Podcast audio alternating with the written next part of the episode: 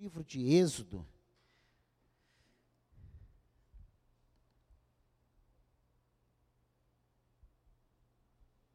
no capítulo 3, no versículo 1,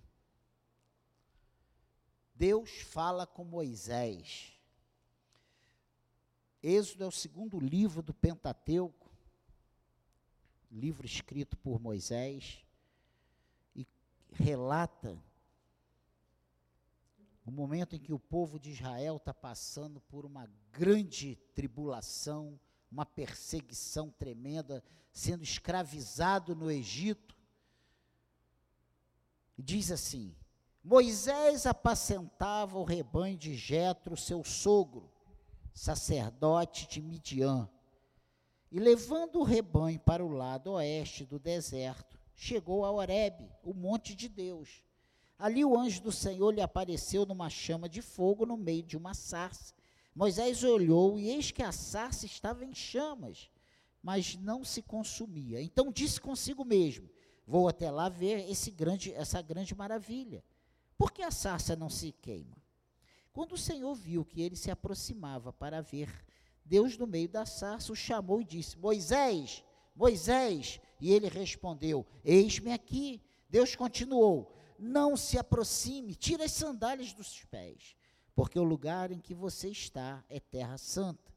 Disse mais: Eu sou o Deus de seu pai, o Deus de Abraão, o Deus de Isaac, o Deus de Jacó. Moisés escondeu o rosto porque teve medo de olhar para Deus. Então o Senhor continuou: Certamente vi a aflição do meu povo que está no Egito e ouvi o seu clamor por causa dos seus feitores. Conheço o sofrimento do meu povo, porque por isso desci a fim de livrá-los das mãos dos egípcios e para fazê-lo sair da te daquela terra e levá-lo para uma terra boa e ampla, terra que mana leite e mel o lugar do cananeu, do eteu, do amorreu, do ferezeu, do eveu e do jebuseu, pois o clamor dos filhos de Israel chegou até a mim. E também vejo a opressão com que os egípcios estão oprimindo. Agora venha e eu o enviarei a Faraó para que você tire do Egito o meu povo, os filhos de Israel. Amém? Que o Senhor abençoe a leitura da sua palavra. Pode se sentar e vamos meditar nessa noite uma breve meditação, né? Já virou até um meme aqui na igreja, quando eu falo breve meditação, o pessoal fica assim, não, agora vai durar hoje duas horas. Não, uma breve meditação literal. Nós vemos nesse texto Deus chamando Moisés para uma grande missão. Ser o líder de seu povo rumo à terra prometida. E o chamado de Moisés, ele foi um chamado especial. Por isso, uma experiência pessoal. Nós precisamos entender esse pano de fundo. Moisés foi aquele menino, na época da perseguição, que Herodes manda matar. Foi Herodes? Não, foi Faraó, manda matar os meninos, os homens, porque o povo de Israel estava se multiplicando. Já tinha 3 milhões de pessoas, quase 3 milhões. Então o que, que acontece? Faraó manda matar os, vamos, vamos acabar com os homens, que aí não tem mar, não cresce. O povo não vai crescer, vai, vai, vai morrendo os, os mais velhos e não vai nascendo crianças. Então só vamos deixar viver meninas. Todos os meninos serão mortos. Moisés foi aquele garotinho que foi colocado num cesto no rio Nilo e a filha de Faraó vai tomar banho com as suas servas e vê aquele cesto passando ali, manda as servas ir lá buscar e encontra Moisés. A irmã de Moisés está acompanhando na margem. Quando vê que a filha de Faraó pegou Moisés, o que, que ela faz? Ela se aproxima. Isso deve ser um menino dos israelitas, dos hebreus. Quer que eu peça uma mãe de uma mãe para vir amamentar, cuidar dele para a senhora? Ah, ótimo! Ela chama quem? A própria mãe de Moisés, para cuidar de Moisés, até ele desmamar, para poder ser entregue à filha do rei do Egito. Moisés foi criado como um príncipe. E ele passa 40 anos estudando, ele passa 40 anos, sabe, sendo preparado por Deus para ser guia, pastor, profeta e legislador do seu povo. Ele estudou, teve as maiores, todas as oportunidades, ele teve acesso a toda a literatura do Egito e ele foi muito instruído. Nós precisamos levar em conta o tempo que Deus usou para prepará-lo para esse serviço. Foram 40 anos no Egito, como eu já falei, e 40 anos servindo a Jetro. Peraí, mas como é que ele foi para Midian? Como é que ele foi parar na casa de Jetro? Porque quando ele tinha 40 anos, ele vendo o sofrimento do povo, ele sabendo que ele era um filho de Israel, de, dos hebreus, o que, que ele faz? Ele vê um egípcio espancando um hebreu, ele vai lá e mata o egípcio.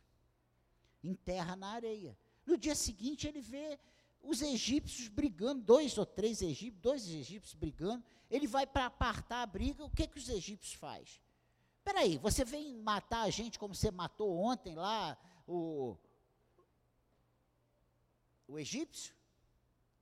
Os israelitas, né, os hebreus falaram isso. Você, você veio matar a gente como você matou.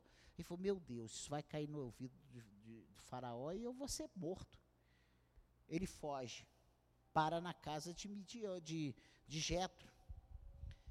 E aí a história, você lendo aqui alguns capítulos atrás, você como dever de casa, você vai entender bem essa história, refrescar a sua memória. E agora, 40 anos depois, depois que ele casou com a filha de Jetro, que ele teve filhos, ele está é, cuidando dos rebanhos de Jetro. E ele chega a Oreb e ele tem esse encontro com Deus, esse chamado de Deus.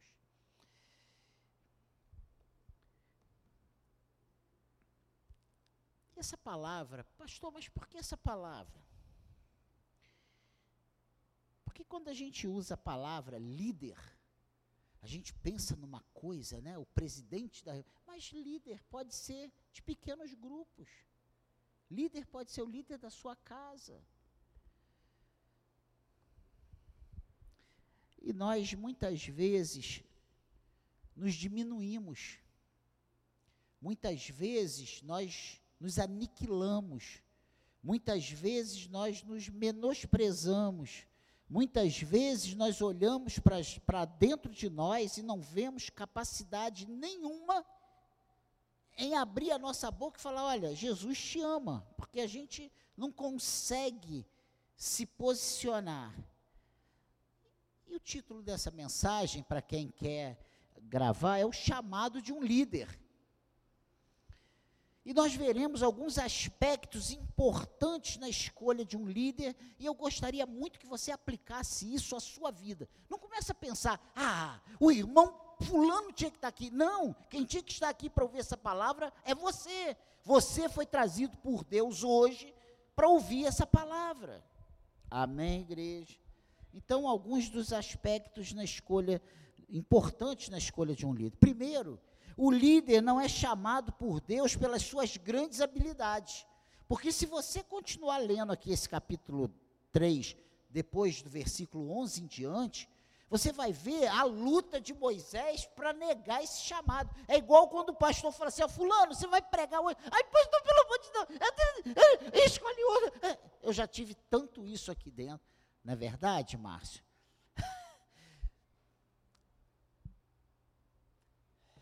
E foi exatamente isso que Moisés faz. Moisés começa a negociar com Deus. Mas eu não. Senhor, envia outro. Senhor, eles vão me matar. Senhor, eu não sei falar. Senhor, eu tenho a voz. Eu sou pesado de língua. Ele era meio gago. Ele falava meio difícil. Ele não tinha uma boa dicção. Ele não se fazia entender muito bem. Então, o que que acontece? O líder não é chamado por Deus pelas suas grandes habilidades. Nós precisamos entender isso. Ah, mas eu não sei falar, eu não sei ainda, eu não conheço muito bem. Se Deus está te chamando, o que você precisa fazer é dizer: Senhor, eis-me aqui. Eu estou aqui com a minha esposa que não me deixa mentir, que ela mesma falou para mim, lá quando eu comecei e eu entrei e eu falei para ela que eu queria fazer parte da equipe de missionários lá na Nova Vida do Engenho Novo, numa outra denominação, numa outra nova vida. Ela um dia, depois de, de uma sabatina que nós tivemos lá, ela falou assim, Daniel, desiste. Você não foi chamado, você não leva jeito, você é o pior de todos da turma. Gente, isso é um incentivo tremendo quando você ouve isso da própria esposa. Mas a resposta, a questão não é o, como as pessoas veem, é como você reage. Eu falei assim: olha, se Deus tem um chamado para a minha vida, Ele vai me ajudar a superar tudo isso. E a minha primeira pregação, eu não sei, não sei se foi 11, 13 minutos, eu acho, num culto de quarta-feira, eu substituindo os pastores entre a oração inicial, a leitura da palavra, a pregação, a leitura final, a bênção final, eu levei 13 minutos. Foi o culto mais relâmpago que aconteceu naquela época. E ela, Daniel. Quando eu pegava o microfone para falar, todo mundo ria de mim. Até hoje eu não sei cantar, até hoje eu não sei bater palma. E eu falei, Senhor, se eu tenho que ser um pastor, se eu tenho que colocar pessoas para me ajudar nisso. E desde que eu fui ordenado, vai fazer agora dia 28 de junho, 21 anos. Em todos os lugares que eu passei, e aqui eu estou há 13 anos, nunca me faltou uma pessoa para fazer um louvor. Nunca faltou louvor nessa igreja. Deus, Deus nunca deixou de levantar alguém para me ajudar nessa área. Sabe por quê? Porque Deus não me chamou porque eu sou muito hábil, porque eu canto bem, porque eu bato palma bem, porque eu tenho uma boa memória, porque eu sei pregar muito bem. Não! A escolha de Deus, ela é soberana e a Bíblia diz que essa escolha é feita lá nos tempos eternos, antes que o mundo fosse mundo. O Espírito de Deus já tinha nos escolhido. Entende isso, igreja?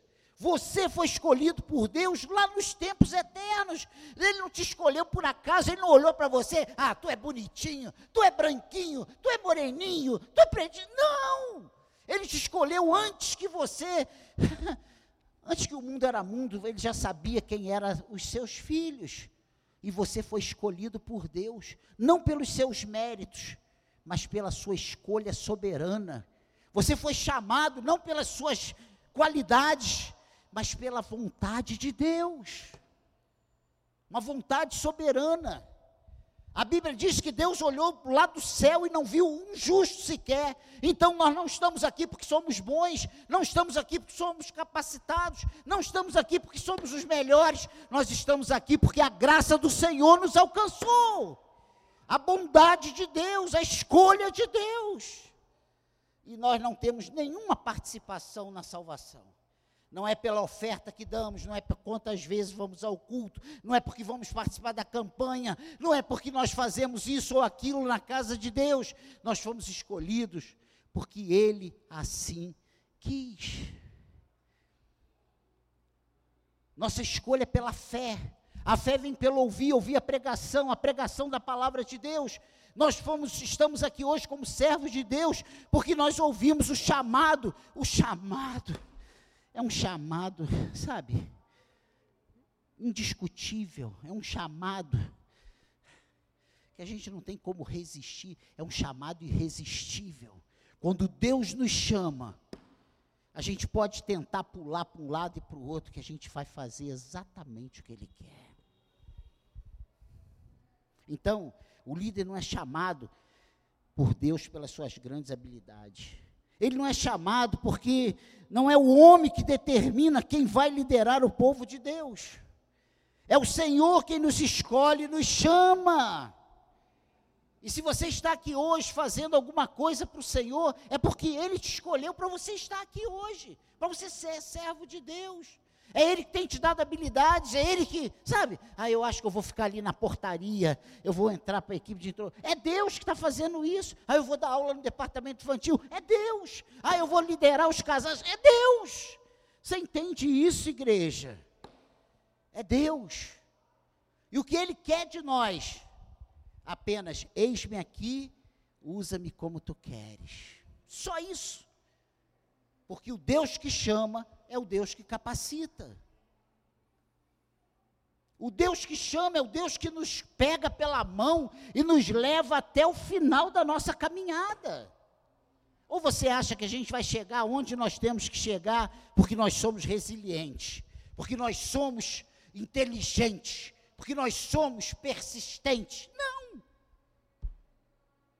Quem aqui nunca teve vontade de desistir? Quem aqui nunca chegou e falou assim: é isso aí, eu não vou conseguir? Quantas lutas enfrentamos e a gente pensa: ó, eu vou ser afogado, eu vou, essa onda aí vai me engolir. Quantas situações já passamos difíceis? E o Senhor tem nos preservado de pé até hoje, até o fim. É com lutas, é com situações adversas. Então, não é o homem que determina quem vai liderar o povo de Deus, é o Senhor quem nos escolhe. O líder precisa estar sensível ao chamado de Deus. Ao ouvir o seu chamado, não devemos argumentá-lo, não adianta, não conseguimos convencer o Senhor. Moisés até que tentou muitas vezes, no, nos sentimos como ele. Olha o versículo 11. Então Moisés perguntou a Deus: Quem sou eu? Olha só, para ir a Faraó e tirar do Egito os filhos de Israel. Porque foi isso que Deus falou. Eu vou te levantar, eu ouvi o sofrimento, eu ouvi os gemidos, as orações, eu estou vendo o sofrimento deles, eu vou levantar você para ir até o faraó e tirar esse meu povo de lá. 3 milhões de adultos, só homens. Vamos lá. Isso aí vai lá para a casa dos 15. É uma multidão.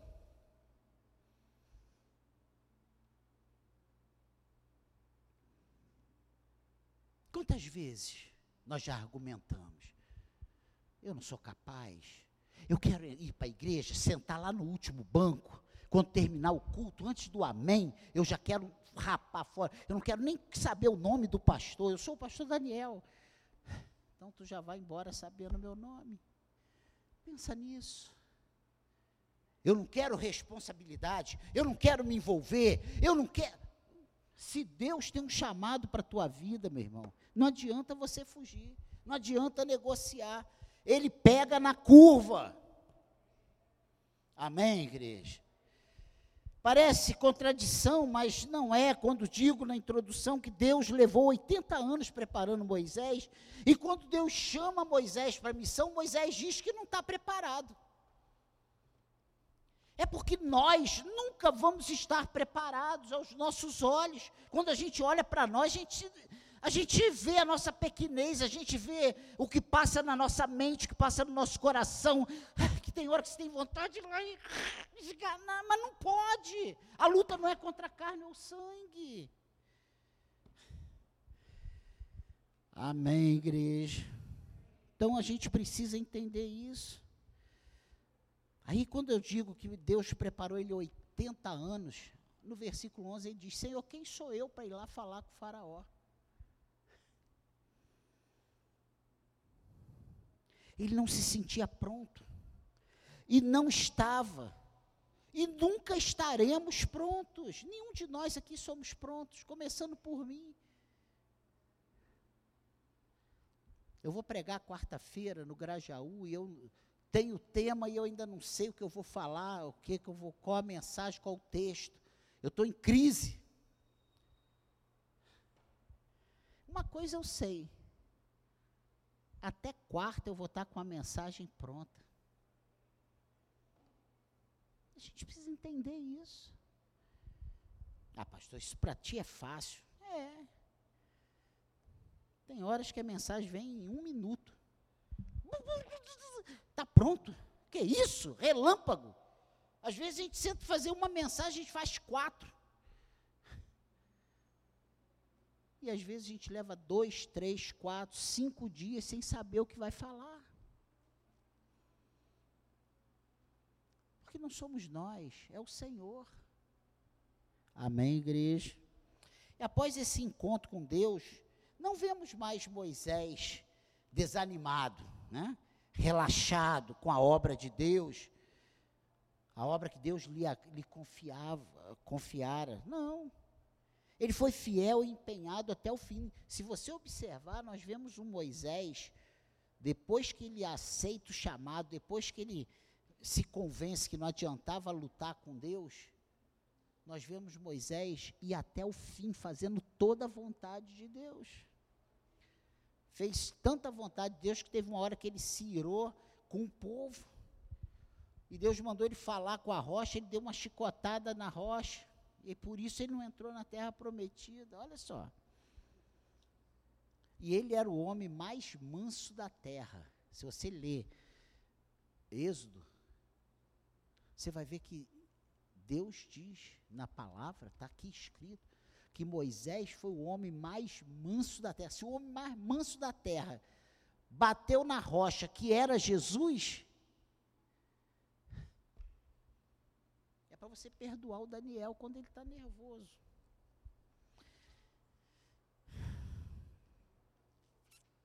Hoje temos sofrido muito com o nosso ego, pois quando as coisas não saem como queremos, paramos, fazemos birra com Deus, né?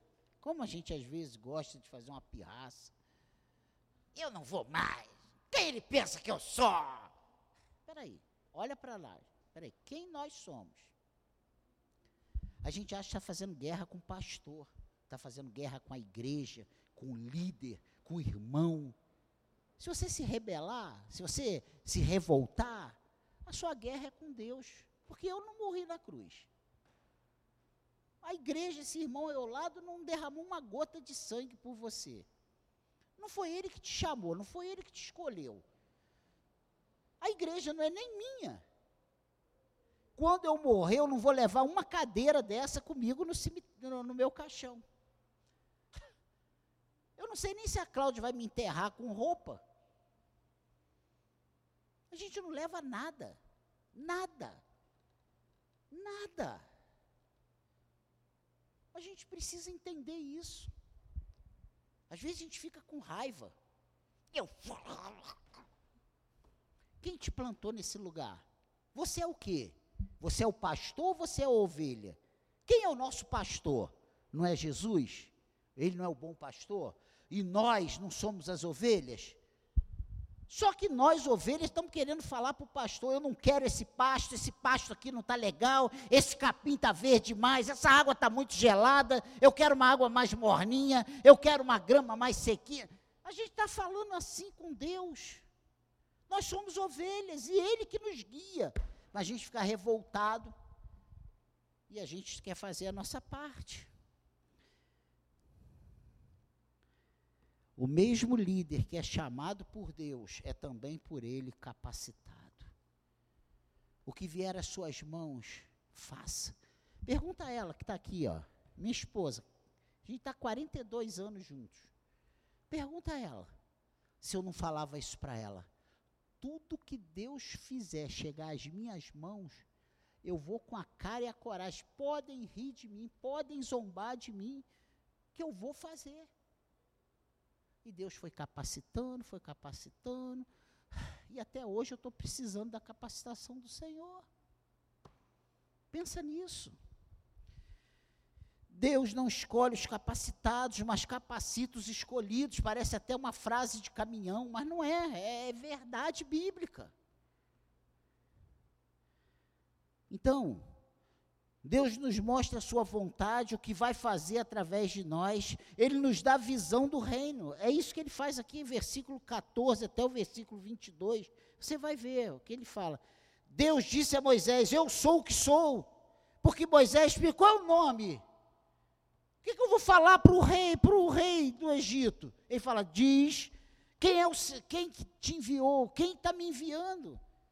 Aí Deus diz a Moisés: Olha, eu sou o que sou.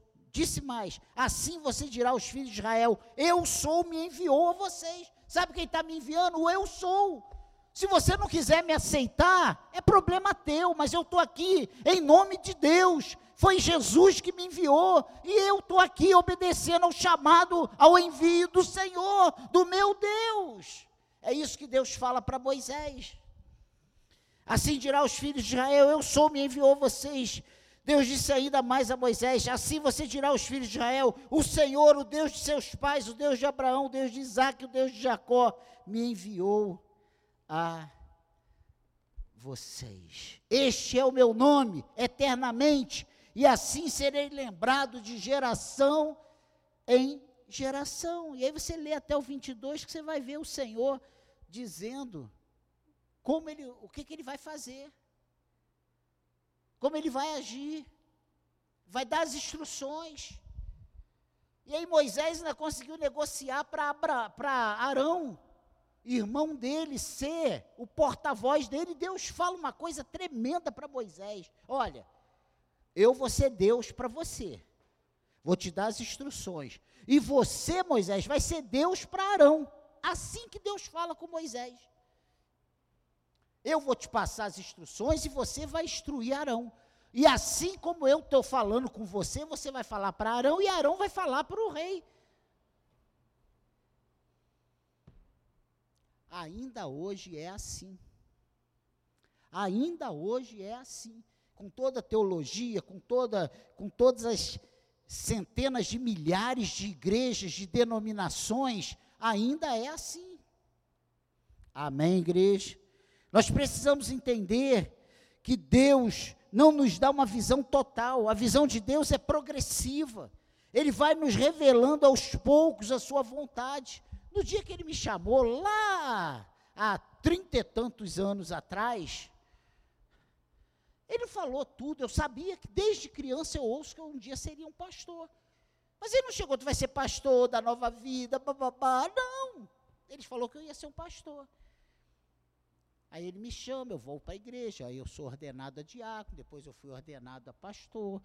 E eu não sabia que eu ia estar aqui de volta, porque ele vai revelando aos poucos, as coisas vão acontecendo. Amém, igreja? A segunda coisa interessante nessa escolha para os capacitados é que Deus nos guarda, Ele nos encoraja. Este mesmo que relutou agora passa a enfrentar Faraó e seus adivinhadores. Esse mesmo Moisés que não queria o embate, agora ele não desiste. Ele vai até o fim. E veio a primeira praga, a segunda praga, a terceira praga, a quarta praga, e Moisés está lá. E Faraó furioso, e ele enfrentando Moisés, é, é, Faraó. Amém, igreja. Deus possui grandes planos para os líderes fiéis. Deus tirou Moisés do rio e levou à posição de libertador de Israel. Mas os líderes, e há alguns perigos que os líderes correm na sua caminhada. Então, você que vai ser levantado como líder do Senhor nesse lugar, você precisa saber que corremos riscos. Eu corro risco. Pastor Márcio, que cantou aqui, corre risco. Pastor Fontes corre risco. Leandro corre risco, os diáconos correm risco, todos que ocupam uma posição na casa de Deus. A soberba, né? a altivez, o orgulho, muitas vezes a arrogância, a presunção. E é uma luta. Todos nós estamos passíveis disso. Por ver que seu trabalho está produzindo frutos. Começa a pensar que pode ser sem a presença de Deus é, é a nossa humanidade. Se sentir o dono da verdade, não ouvir ninguém, achar que já sabe fazer e não depende de mais ninguém. Esses males, a palavra de Deus nos mostra que foram os causadores da rebelião de Lúcifer. Lembra disso? O anjo de luz responsável pelos louvores lá no céu. Ah, Deus está com um trono muito simples, um reino muito simplório. Não, é, se, eu sou, se eu sou Deus aqui, eu, eu posso fazer mais. E essa fala induziu um terço do céu a se rebelar. Então, cuidado. São cuidados que eu preciso tomar. Se sentir em igualdade com Deus, achando que poderia fazer melhor e até ser maior que Deus. Foi esse o sentimento que fez Lúcifer ser expulso. do céu. Colocar Deus de lado tem sido um mal em muitos corações. E Deus vem nos alertando hoje para que não caiamos nesse erro no futuro. Há pouco tempo veio um pastor aqui visitar, no final ele falou: Olha, Deus me mostrou aqui durante o culto que essa igreja ia transbordar de pessoas. Eu já tive uma visão dessa igreja transbordando de pessoas. Eu disse que há 13 anos atrás, quando eu fiz o primeiro culto, eu pensei que em seis meses eu ia ter que estar alugando um engenhão para fazer culto, de tanta gente que ia ter. Eu estou hoje, 13 anos depois, com 50, 60 pessoas de membresia. Para você entender. E quantas vezes Deus já me chamou a atenção nisso? Será que se tivesse hoje 500 pessoas, mil pessoas como membro? Eu pensei, ah, isso aqui vai ser uma coisa provisória, só para começar. Daqui a pouco tem 150, 200, estamos partindo para um galpão. Como estaria? Eu, eu estava preparado para ter isso? Às vezes a gente acha que está, mas será que estamos? Deus conhece o nosso coração. Às vezes a gente pede coisas a Deus que nós não estamos preparados para receber. Às vezes a gente sonha com coisas, mas se essas coisas chegarem às nossas mãos, nós vamos nos perder. A gente precisa entender quem somos. O nosso coração é mau.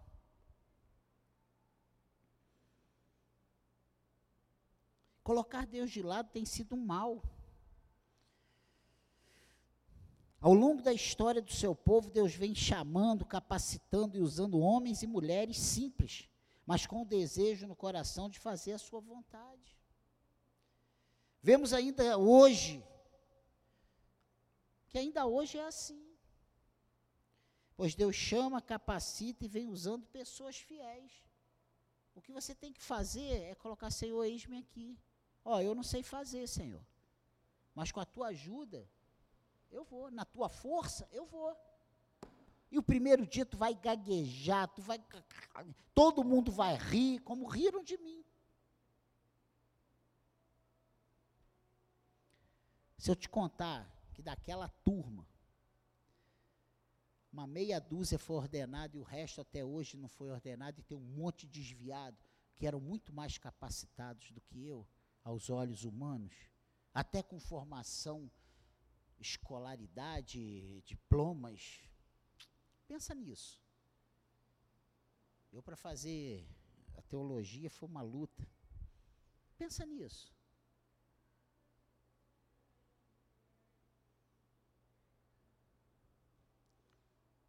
É só você olhar para o teu trabalho.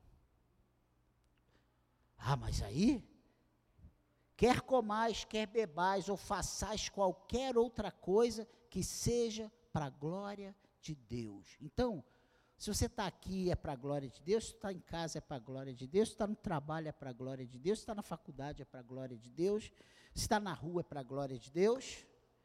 Lá no seu trabalho, quantos mais capacitados?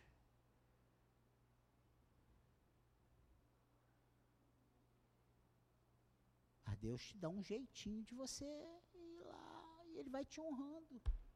É ou não é? Como posso, sabe, falar de líder sem entender que essa liderança é dada por Deus? Ah, mas o pastor não soube me aproveitar. Ah, pá, fica calmo, porque no tempo de Deus, Moisés esperou 80 anos para ser chamado.